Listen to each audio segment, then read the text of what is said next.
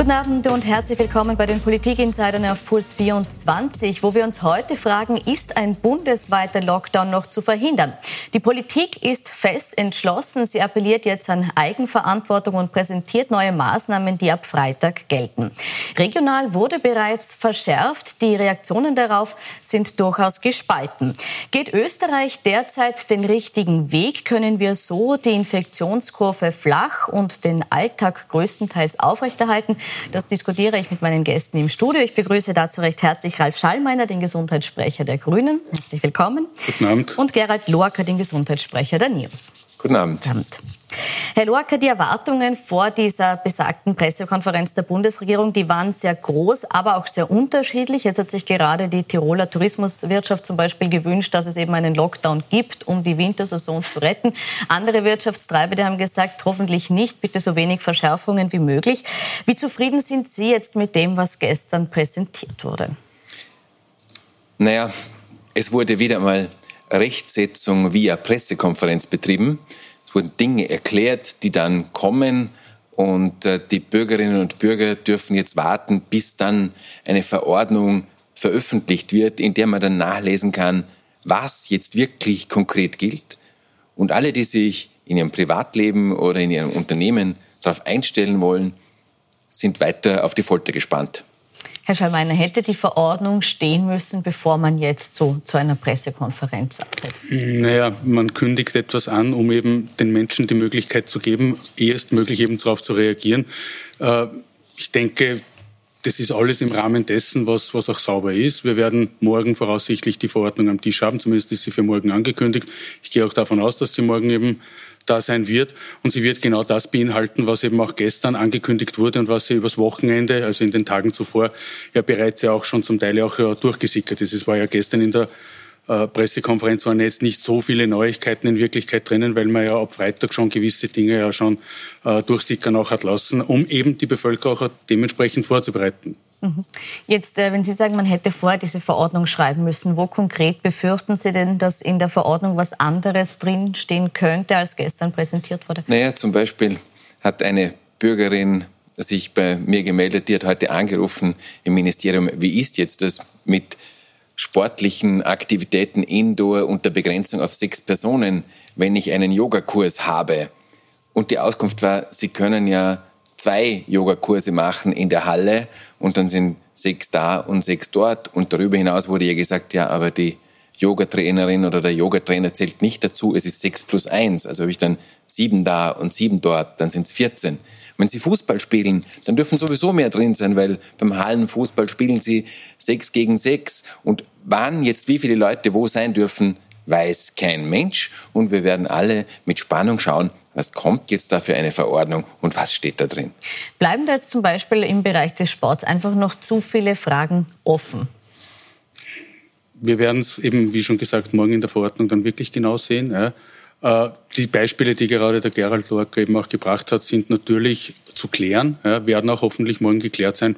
Und ich gehe mal davon aus, dass wir morgen da mit eindeutigen äh, Rechtsvorschriften eben konfrontiert sein werden. Was aber wieder bedeutet für die Unternehmer, die in diesem Geschäft tätig sind, also wenn jemand Yogakurse gibt, weiß diese Person heute nicht, was dann gilt und was nächste Woche gilt. Verkündet wurde es von den vier Hohepriestern der Corona-Krise und da lässt man die Unternehmerinnen und Unternehmer im Stich. Also es wurde gestern schon einmal ganz eine klare Ansage gemacht, die da lautete sechs Personen, zwölf Personen Outdoor. Das ist, ich gehe davon aus, dass das auch morgen so in der Verordnung eben drinnen sein wird. Äh, und das ist schon eine klare Ansage. Bis jetzt haben zum Beispiel diese Yoga-Lehrerinnen und Lehrer äh, zehn Personen gehabt, jetzt haben sie sechs Personen. Mhm. Keine Frage, ist eine Herausforderung, braucht man nicht diskutieren. Ist ja auch nicht so, dass man jetzt das Ganze als Jux und Dollerei macht, sondern eben deswegen, weil man ja eben eine Pandemie bekämpfen möchte. Also äh, hier schon, muss man schon auch dazu sagen, die Ankündigung gestern, davon gehe ich aus, dass die auch morgen dementsprechend Bestand haben wird. Ansonsten hätten wir es ja gestern nicht angekündigt. Jetzt abgesehen vom Sport, wenn wir uns den privaten Bereich anschauen, der war ja auch stark diskutiert. Da sehen Sie hier einen guten Weg äh, gefunden, indem man sagt, man empfiehlt eben nicht mehr als sechs Personen Indoor, zwölf Personen Outdoor, verordnet es aber nicht, weil man es eben nicht kann? Ja, aber da gibt es schon Informationen von Bundesländern, die sagen, diese sechs Personen Indoor beziehen sich nur auf die Wohnräume und beispielsweise nicht auf eine Garage oder auf einen Stadel, den ich auf meinem Grundstück habe. Das heißt, ich könnte beispielsweise kein Garagenfest machen, weil dort wäre ich kontrollierbar und würde ähm, unter die Sechs-Personen-Grenze fallen. Und wenn das stimmt, was da manche Bundesländer schon hinausgegeben haben, dann wird in äh, den privaten Bereich eingegriffen. Stimmt das? Ist die Garage kontrollierbar und das Wohnzimmer nicht? Ich bin jetzt kein Jurist, um das jetzt sozusagen juristisch durchzudeklinieren. Ich weiß aber, was eben auch heute in einer Pressekonferenz äh, der Bundesminister beziehungsweise eben auch der Clubobmann der ÖVP gesagt haben. Und das war eine ganz klare Ansage. Wir wollen nicht in den privaten Bereich hineinschnüffeln. Äh, das ist tabu, auch wenn es da vielleicht Möglichkeiten geben sollte. Aber das wollen wir nicht. Wenn jetzt einzelne Landeshauptleute das versuchen, dann werden wir natürlich dementsprechend schauen, dass wir das denen äh, ja, abdrehen oder also auf jeden Fall, das ist zurückzuweisen, weil der private Bereich geht wirklich niemandem was an und ich glaube, da sind wir auch einer Meinung. Okay, also da schaut man, dass der Regel vorbleibt. Jetzt, Herr Lorca, bleiben wir nochmal bei den präsentierten Inhalten. Ich fasse es nochmal zusammen. Maximal sechs Personen dürfen am Freitag nach den Innenräumen zusammenkommen, zwölf in Außenräumen. Gilt, wie wir schon gesagt haben, für Yogakurse gilt auch für den Restaurantbereich, also wenn man dort äh, ins Restaurant geht, Geburtstagsfeiern etc., aber nicht für Treffen, die die Arbeit betreffen. Also in der Arbeit dürfen durchaus auch mehr Leute zusammenstehen. Denken Sie, dass mit diesen Maßnahmen jetzt das Virus ausreichend eingebremst werden kann? Äh, das kann man eigentlich ausschließen, dass mit diesen Maßnahmen etwas erreicht wird, weil der geregelte beispielsweise Restaurantbereich, ja, wo Menschen Abendessen gehen, schon bisher kein Infektionsherd war. Sie haben in den Bundesländern Salzburg, Tirol und Vorarlberg seit mehreren Wochen die Sperrstunde auf 22 Uhr vorverlegt. Der Effekt ist null. Die Zahlen steigen mindestens gleich stark wie in den anderen Bundesländern. Warum dann trotzdem dort jetzt diese Einschränkungen? Ja, weil das eben einmal eine Möglichkeit ist, eben einzugreifen. Ja. Äh, wir haben natürlich schon, ganz so ist es nicht, weil wir haben natürlich schon auch ein Problem, dass eben gerade nach 23 Uhr äh, es äh, immer wieder eben auch zu Clusterbildungen kommt. Ja. Dadurch, dass eben dann vielleicht Alkohol im Spiel, der Abstand wird eben nicht mehr eingehalten. Also diese, diese Problemstellung haben wir schon auch. Ja. Ganz so ist es auch wieder nicht. Äh, aber das sind eben die Bereiche, wo eben momentan wir eingreifen können, ja, wo man eben als, als Gesetzgeber eben, wo der Minister eben eingreifen kann und wo man eben dann sagen kann, okay, hier haben wir Möglichkeiten, ähm, eben sozusagen ja, eben einzugreifen. Mhm. Sie sagen, wo wir momentan eingreifen können, äh, gibt es schon weitere Pläne, wo man sagt, da und dort würde man jetzt verschärfen, wenn das eben nicht greift, Nein. so wie es jetzt Herr Lorca in Aussicht Nein, steht? wir haben jetzt, äh, das sind jetzt einmal die passenden oder aus unserer Sicht die passenden Maßnahmen zur jetzigen Situation. Äh, würden wir hier wirklich weitergehende Maßnahmen anstreben oder was auch immer, dann müsste man das also zuerst eben auch dementsprechend einmal überhaupt breit diskutieren und davon sind wir weit entfernt. Mhm. Dann äh, gehen wir vielleicht kurz noch weg von den Inhalten dieser aktuell äh, verkündeten Maßnahmen. Abgesehen von diesen Inhalten, finden Sie, dass die Regierung gestern den richtigen Ton getroffen hat? um die Gesellschaft jetzt auch vom Mitmachen zu überzeugen? Also ich finde vor allem den Ton, den der äh, Gesundheitsminister angeschlagen hat, genau richtig, nämlich ehrlich.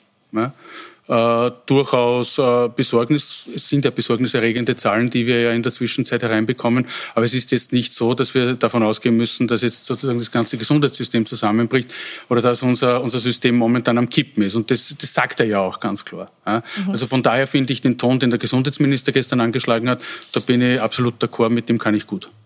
Herr Nein, wenn Sie genau hinhören, dann ist Folgendes signalisiert worden. Dieses Volk hat so eine gute Regierung, aber leider hat diese gute Regierung so ein schlechtes Volk, das sich nicht an die Regeln hält. Und daher müssen wir jetzt Maßnahmen setzen. Und es tritt eine Schuldumkehr ein. Nicht?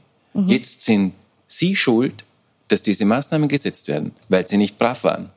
Und es war sehr paternalistisch. Und obwohl, wie Kollege Schallmeiner richtig sagt, das System überhaupt nicht vor dem Kollaps steht oder irgendwas, werden jetzt die Daumenschrauben angezogen. Werden die zu also, früh Also von Daumenschrauben sind wir, glaube ich, noch sehr, sehr weit entfernt. Das sind jetzt einmal Maßnahmen, die eben dafür sorgen sollen, damit wir eben nicht ins Kippen reinkommen, damit eben diese exponentielle, äh, dieses exponentielle Wachstum, momentan stehen wir in etwa bei Verdoppelung alle drei Wochen, damit es eben nicht so ein zum Beispiel Verdoppelung jede Woche wird. Ja. Äh, also hier jetzt von, von, von Daumenschrauben zu reden, halte ich für, für maßlos übertrieben. Ja.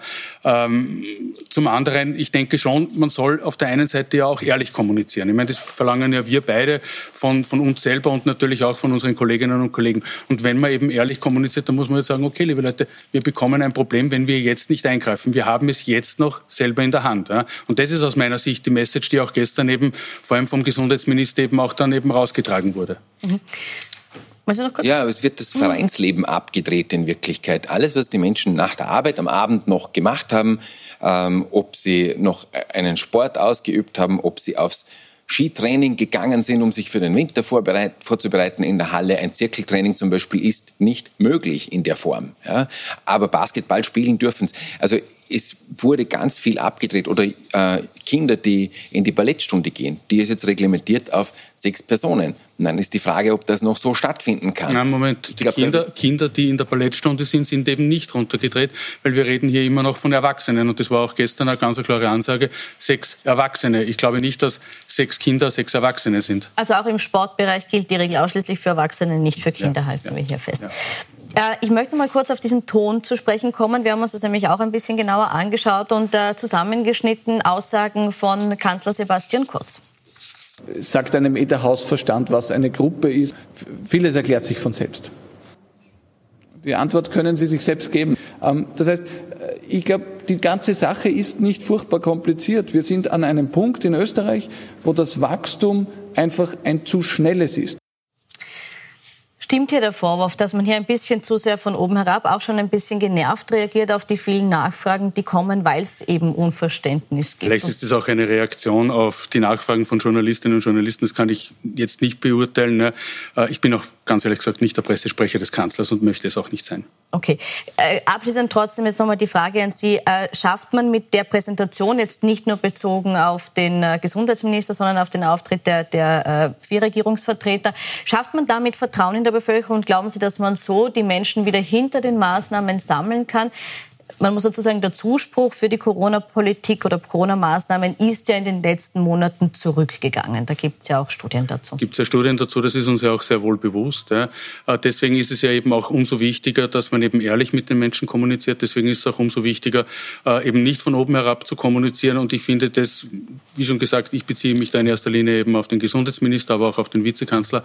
Äh, da war es aus meiner Sicht schon ein klares Statement in die Richtung hin, wir haben es selber in der Hand macht man das eben, er hat es ja auch heute nur einmal unterstrichen, indem er gesagt hat, äh, eben in einer positiven, in einer optimistischen Art und Weise, weil es eben ja auch zum Schaffen ist, dass wir eben einen guten Umgang mit diesem Coronavirus auch finden in den nächsten Wochen und Monaten.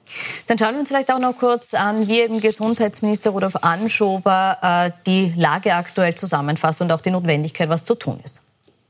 Wenn wir derzeit alle miteinander den Mindestabstand, äh, die Hygienemaßnahmen, den Mund-Nasenschutz verankern würden und keine Partys feiern, dann wären wir schon durch, dann hätten wir schon gewonnen. Das Problem sind tatsächlich kleine Feste, kleine Feierlichkeiten. Das sind Partys, das sind aber auch äh, ganz herkömmliche Familienfeste und Familienfeiern.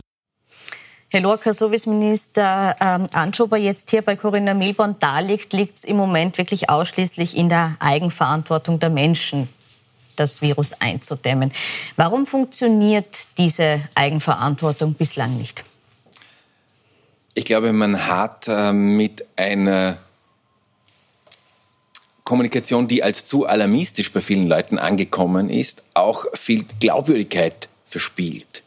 Und man kann nicht von den jungen Menschen erwarten, dass sie jetzt ihr privates, soziales Leben ein Jahr lang auf Kühlschrank stellen.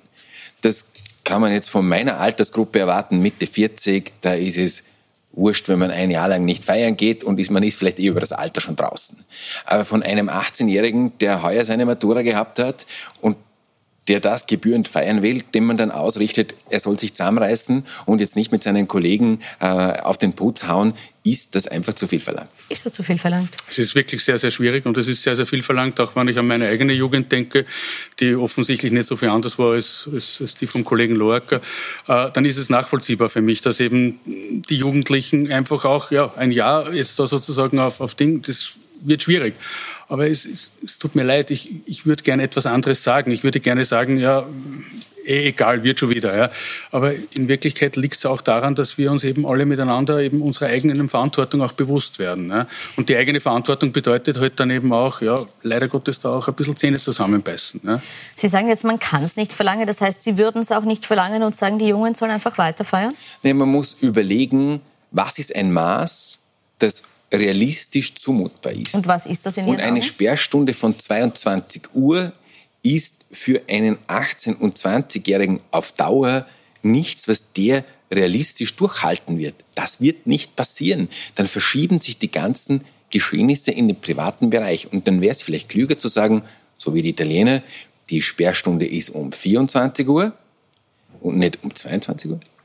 Und ich lasse das zu, dass man sich trifft, wo man an festen Plätzen sitzt. Dann können sich die Leute wenigstens treffen. Weil so wie es jetzt läuft, weichen die aus. Entweder in den privaten Bereich oder ins benachbarte Ausland. Es fahren Shuttlebusse in die Schweiz, um mit den jungen Leuten dort feiern zu gehen. Ist die Sperrstunde um 22 Uhr, die ja jetzt in ein paar Bundesländern gilt, ist die, äh, geht die in die falsche Richtung los? Also ich bin kein großer Freund der Sperrstunde um 22 Uhr, das sage ich auch hier an dieser Stelle ganz offen. Ähm, wir werden sehen, ob es wirklich was bringt. Ich bin da ähnlicher Meinung, da, da, da treffen wir uns einmal, ich glaube auch 24 Uhr und mit wirklich fix zugewiesenen Plätzen, aber dann eben auch mit der Auflage von sch- scharfen Kontrollen, wenn es notwendig ist. Das ist halt dann halt die andere Seite, ist aus meiner Sicht äh, wahrscheinlich ein gangbarerer Weg. Ja. Ähm, aber wie schon gesagt, ich, ich bin jetzt auch der Meinung, die Welt geht jetzt nicht unter, wenn wir das jetzt einmal ein paar Wochen mit 22 Uhr probieren. Vielleicht haben wir wirklich den positiven Erfolg und auch ich bin dann davon überzeugt. Aber momentan sehe ich, da bin ich auch eher schamgebremst, was die Erfolgserwartung hier anbelangt. Herr Lorca. Ähm, dann gehen wir vielleicht auf einen anderen wichtigen Punkt. Jetzt sind ja nicht nur die Maßnahmen präsentiert worden, diskutiert wurde gestern im Zuge dieser Pressekonferenz auch noch einmal mehr das Contact Tracing, das ja äh, sehr entscheidend dafür ist, wie schnell eben Infektionsketten ausgemacht und dann auch abgeriegelt werden können. Ähm, da gab es die ganz klare Ansage des Kanzlers, äh, das Contact Tracing funktioniert, bezogen auf die Rückmeldungen aus den Bundesländern. Auch das schauen wir uns noch mal kurz an. Die Bundesländer sagen derzeit nach wie vor alle, ähm, dass das Contact Tracing funktioniert. Ich habe äh, gemeinsam mit dem Gesundheitsminister die Bundesländer intensiv gebeten, hier einfach ehrlich und transparent äh, zu sein, wie gut äh, die Strukturen nach wie vor funktionieren, denn die Ansteckungszahlen sind mittlerweile auf so einem hohen Niveau, dass das aus unserer Sicht für die Behörden immer schwieriger wird. Jetzt sagt der Kanzler, es wird immer schwieriger. Wir haben jetzt ganz konkret in Salzburg einen Fall, wo es schon zu schwierig wurde. Ich, ich erzähle kurz die Geschichte. Es wurde eine Schule behördlich geschlossen, weil das Contact Tracing der 350 Kontaktpersonen noch andauert. Das heißt, da war man nicht schnell genug. Und die Epidemiebehörde der Stadt Salzburg hat jetzt diesen Schritt gesetzt, bevor die Situation, wie Sie sagen, möglicherweise aus dem Ruder läuft und an einen normalen Schulbetrieb sei dort nicht mehr zu denken, heißt es. Auch deshalb, das haben wir jetzt für Sie vorbereitet, weil die Dimension das Zeug dazu habe, die Kapazität Kapazitäten der Epidemiebehörde zu sprengen. Das heißt, da sind wir wirklich schon kurz davor, äh, diese, diese Möglichkeiten äh, zu, also auszuschöpfen. Müssen die Kapazitäten in den Behörden noch erhöht werden, um hier wirklich äh, schnell genug voranzukommen? Also es ist ja, es ist jetzt nichts, was uns jetzt wirklich neu trifft, ja, sondern das ist ja eine Sache, die wir ja schon länger wissen und wo auch mehrere Male äh, seitens des Ministers und auch seitens uns als Parteien immer und immer wieder darauf hingewiesen wurde und auch immer wieder einverlangt wurde, dass eben äh, die Behörden dementsprechend eben personell ausgestattet werden. Es gibt ja auch dazu eben einen entsprechenden Erlass aus dem Mai. Jetzt muss man aber auch dazu sagen, und das ist halt eben leider Gottes immer die andere Seite in dieser, in dieser ganzen Causa, äh, verantwortlich dafür sind am Ende des Tages die Bundesländer beziehungsweise ja, die Bundesländer, die dann eben auch die Bezirksbehörden auszustatten haben. Und wir wissen halt äh, aufgrund dessen, wir wissen halt auch, manche Bundesländer haben das sehr vorbildlich gemacht und haben sich da wirklich sehr schnell darum gekümmert. Und manche Bundesländer haben halt wirklich geglaubt, sie können darauf warten, bis eben der Bund eben für sie dann in die Bresche springt und äh, ihnen dann sozusagen das Personal noch herbringt oder eben die, die, das Know-how oder was auch immer. Ja. Und das ist halt das Problem, an dem wir momentan stehen. Mhm. Hätte der Bund von vornherein die Länder stärker unterstützen müssen oder haben die Länder das einfach verschlafen? Natürlich hätte der Bund auch etwas machen können. Beispielsweise die Franzosen haben bei ihrem Pendant zu 1450 einen Chatbot eingerichtet. Da kann ich nicht nur anrufen, da kann ich mich auch online einklicken und ich werde durch Fragen gelenkt, um festzustellen, ob ich ein Corona-Verdachtsfall bin. Das entlastet die Telefonnummer und lässt die Leute schneller an ihr Ziel kommen. Und der Bund hätte auch dafür sorgen können, dass Corona-Tests in Elga erfasst werden, weil bis heute ist es so, dass der Hausarzt nicht standardisiert informiert wird, ob sein Patient einen positiven Test gehabt hat oder nicht. Der Bürgermeister wird informiert, aber der Hausarzt nicht. Und dadurch haben wir auch oft keine Übersicht, weil diese Daten nicht in Elga sind. Ähm, also die Datenqualität ist so schlecht, wie sie im März war. Und da hat der Minister überhaupt nichts getan. 100 Pressekonferenzen und keine Handlungen. Warum? müssten Sie jetzt natürlich auch den Minister fragen. Nein, ernsthaft, äh, die Elga-Geschichte ist eine, das haben wir ja damals auch im Gesundheitsausschuss diskutiert. Der Vorschlag wurde sehr wohlwollend angenommen. Äh, der Vorschlag ist aber seitens oder aus Sicht von Juristinnen und Juristen so einfach, wie es eben der Kollege Loacker hier darstellt, eben nicht umsetzbar. Aus Datenschutz. Aus datenschutzrechtlichen Gründen. Mhm. Ja. Äh, die andere Seite ist schon die, dass man, dass ja eben, wie dann eben gesehen wurde, dass eben die Länder sich nicht wirklich aus, also ausreichend darum kümmern oder manche Länder, es sind nochmals, es sind nicht alle Länder. Ja aber manche Länder hier sich eben nicht ausreichend darum kümmern, äh, hat ja dann eben auch der Minister eben begonnen, eben selber Personal auszubilden, das eben hier eben unterstützend eben dann zur Seite gestellt wird. Äh, auf der anderen Seite, und das ist halt eben die Situation, wir haben halt eben jetzt auch, wenn ich mein eigenes Heimatbundesland anschaue, wo man momentan versucht, um 1100 Euro dann eben Contact Tracerinnen und Contact Tracer für drei Monate eben anzustellen, das wird halt auch nicht funktionieren. Oder meine, äh, mein Heimatbezirk unter Anführungszeichen, nämlich Wels, der ja jetzt rot in der Zwischenzeit ist, wo im Endeffekt auch äh, das Magistrat und, und der dortige Bürgermeister sich monatelang eigentlich hingestellt haben und, haben und gesagt haben, na eigentlich geht es mich nichts an. Zumindest ist das jetzt mein Eindruck, den ich von außen habe. Ja. Mhm. Da muss ich halt auch sagen, den Minister kann ich natürlich am Ende dafür immer verantwortlich machen, aber ob das eben dann wirklich der Wahrheit entspricht, ist eine andere Frage. Ich halte es also für unredlich. Mhm. Also, dass die Bundesländer oder viele Bundesländer mehr machen hätten können und den Sommer genauso verschlafen haben wie, den, wie der Minister, steht außer Frage. Aber zu sagen, ja, bei Elga, das ist rechtlich ein bisschen kompliziert, das lässt sich nicht gelten, wenn man sich anschaut, wie viele Gesetze wir geändert haben in der kurzen Zeit, was da für Grundrechtseingriffe beschlossen worden sind im Parlament. Und dann sagt man, ja, es ist ein bisschen heikel, wie wir da die PCR-Tests in Elga hineinbekommen. Das halte ich naja, für eine Ausrede. Naja, aber äh, es hat ja dann auch zu Recht die Kritik eben der Opposition gegeben an genau dieser Vorgehensweise.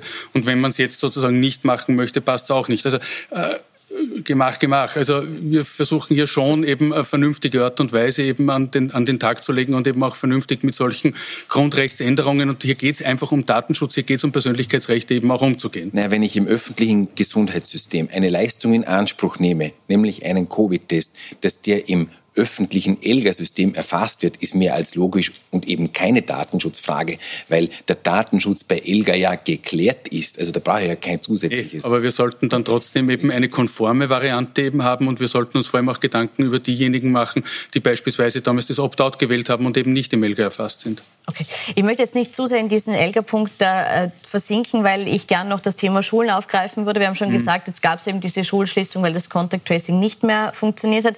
In zehn Bezirken Bezirken in Salzburg und Tirol ist es so, dass äh, generell schon die Oberstufen quasi wieder geschlossen sind aufgrund dessen, dass die ähm, Schulampel auf Orange eingestuft wurde.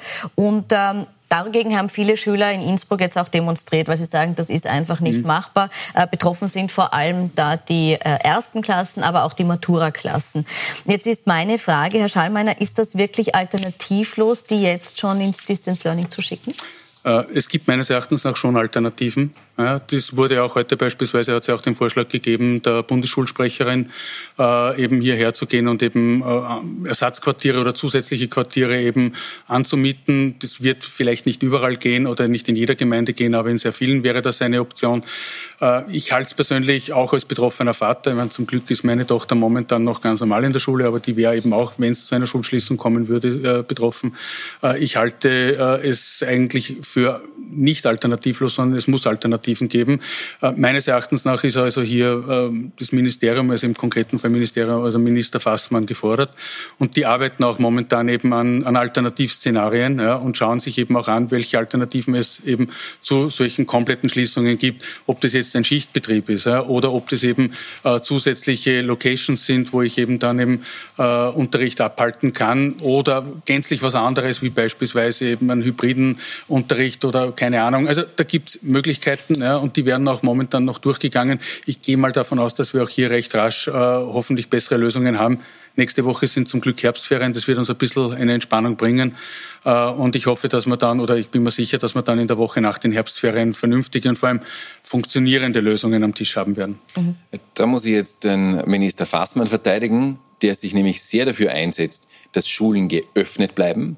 Und es sind eher hysterische Landeshauptleute wie in Salzburg der Haslauer, die, wenn es nach ihnen allein ginge, alles schließen würden und die sehr viel Widerstand brauchen, damit Schulen und Kindergärten geöffnet bleiben. Und äh, man kann auch in der Oberstufe was machen, zum Beispiel die Klassen halbieren und abwechseln mit Präsenz und Homeschooling, um so dafür zu sorgen, dass wenigstens ein Stück Präsenzunterricht stattfindet, weil diese Schüler ja schon im vorigen Schuljahr ein halbes Jahr verloren haben.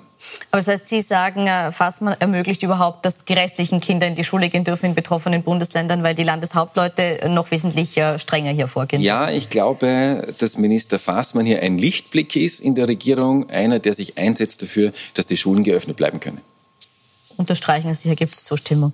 Gut, ich möchte dann noch kurz auf das Thema Testen zu sprechen kommen. Auch deshalb, weil gestern der Manager des Roten Kreuzes, Gary Feutig, ähm, nicht gestern, aber gestern ist ein Strategiepapier bekannt geworden, das er quasi ähm, geschrieben hat, verfasst hat, wo eine äh, der jetzt notwendigen Maßnahmen die war, äh, erste Kontaktpersonen nicht mehr automatisch zu testen, damit die Statistik besser ausschaut und Reisewarnungen wieder aufgehoben werden. Halten Sie diese Überlegung grundsätzlich für gerechtfertigt, Herr Schallmeiner? Also grundsätzlich ist jede Überlegung gerechtfertigt. Die Mitglieder des Expertinnenstabes und also die, äh, dieser, dieser Stäbe und der Berater äh, des Ministers eben äußern, weil denken sollte ja nicht verboten sein. Äh, kann nur diesem Gedanken selber jetzt in der Situation momentan nicht sehr viel abgewinnen. Ich glaube schon, dass wir auch weiterhin K1 testen sollten. Äh, vor allem jetzt, wo wir ja äh, die Antigentests jetzt dann auch bekommen werden, die ja dann binnen 15 Minuten äh, uns eben ein Vorergebnis einmal liefern werden und damit eben auch ein bisschen mehr, wie soll man sagen, Druck aus dieser ganzen, aus diesem ganzen Testablauf eben auch rausbringen und rausnehmen werden. Es wird ja auch dazu morgen dementsprechend eben auch die Vorstellung eben einer neuen Teststrategie eben durch den Minister geben, wo eben es ganz genau darum geht, wie kann man die Antigentests optimal eben einbinden in die bestehende Teststrategie und welche Vorteile bringt das auch und vor allem, wie können wir dann eben auch damit auch äh, die, die äh, allgemeinmedizinischen Praxen auch wiederum besser in das Testen eben hineinbringen. Mhm. Ihr Standpunkt weiter testen, testen, testen oder Tests zurückfahren, um die Wirtschaft zu schonen? Na, an den richtigen Stellen testen. Wenn wir symptomlose Kontaktpersonen testen, dann testen wir nicht an den richtigen Stellen. Aber wenn mich das heißt, ganz, ganz ja, konkret, das heißt, Sie würden nicht mehr jede erste Kontaktperson testen? Wenn diese Kontaktperson in der Quarantäne ist, dann kann sie sowieso niemanden anstecken. Wozu teste ich dann? Ich kann das Virus ja nicht wegtesten. Ich muss dort testen, wo ich ein Risiko habe bei den Altenheimen, Pflegeheimen, Krankenhäusern, da rufen mich Krankenpflegerinnen an, die seit Beginn der Krise nicht ein einziges Mal getestet worden sind. Und währenddessen testen wir zu Hause isolierte Kontaktpersonen ersten Grades. Das ist verkehrt. Mhm. Ganz kurz, warum testen wir isolierte Kontaktpersonen noch? Ja, zum einen natürlich geht es einmal darum, um überhaupt herauszufinden, ob diese Kontaktpersonen eben selber infiziert wurden, um zu wissen, wie schaut sie aus. Vor allem symptomlos, wenn ich zum Beispiel äh, der Virologin des Landes äh, Vorarlberg eben Glauben schenken darf, dann sind es doch ganz schön viele, die in Wirklichkeit dann schon Symptome haben. Wenn man nämlich dann genauer nachfragt, wo man dann draufkommt, na, es ist doch eine äh, erhöhte Temperatur vorhanden oder äh, es gibt halt dann eben schon das Husten oder was. Äh, also ganz so, so viele Symptomlose, wie da auch teilweise getan wird, werden dann auch nicht getestet. Aber es geht natürlich schon auch darum, dass man den Menschen eine gewisse Sicherheit natürlich bietet. Zum anderen, was ich mir ja wünschen würde, vor allem dann, wenn wir jetzt die Antigentests haben, nimmt ja das auch den Druck eben aus dem System heraus. Und da würde man schon wünschen, dass man den Menschen diese Möglichkeit einfach gibt, weil es natürlich für viele halt schon auch eine unangenehme Situation ist. Äh, ich weiß nicht, ich lebe zusammen mit einer, mit einer Person in Quarantäne, die eben positiv getestet wurde, die wirklich eben krank ist, ja, dann möchte ich natürlich schon wissen, wie schaut es bei mir aus. Ja. Mhm.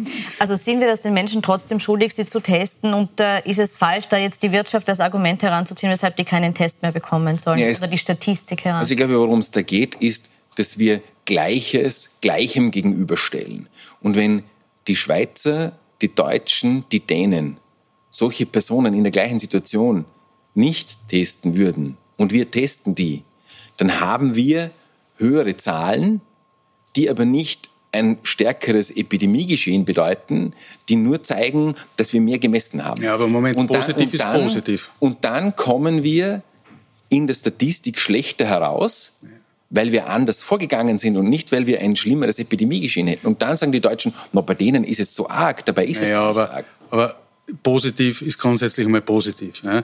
Äh, und ob jetzt eben ein asymptomatisch, also ob, ob jemand ohne Symptome, der positiv getestet wurde, äh, wirklich nicht ansteckend ist oder ob er doch ansteckend ist, ist immer noch nicht evidenzbasiert er ist geklärt. Ja zu Hause in der Isolation und den muss ich ja, nicht testen, weil er ja sowieso zu Hause in der Quarantäne. Aber die Frage ist, muss ich ihn wirklich dann so lange auch in der Quarantäne behalten? Muss ich ihn dann wirklich zehn Tage in der Quarantäne? Freitesten geht ja nicht. Das sind die Regeln des Ministeriums. Ja. Wenn ich einen negativen Test habe, bin ich ja nicht frei. Aber diese, ich muss ja diese, trotzdem aber, zu Hause. Aber diese Regeln werden ja auch wie ja sicherlich bekannt ist, auch momentan evaluiert und eben auch äh, sozusagen noch mit kontrolliert, Gut. damit man eben sich anschaut, was ist eben Stand der Dinge, was ist eben Stand der Wissenschaft, um eben, eben auch hier darauf zu reagieren. Ich muss Sie leider an der Stelle unterbrechen, weil die Sendezeit äh, zu Ende ist. Es wird evaluiert, es wird eine neue Tas äh, Teststrategie geben und wir werden sie an dieser Stelle weiter diskutieren. Das verspreche ich, sofern Sie daran teilnehmen möchten. Ich bedanke mich fürs Kommen und Ihnen wünsche ich jetzt noch einen schönen Abend auf Puls 24.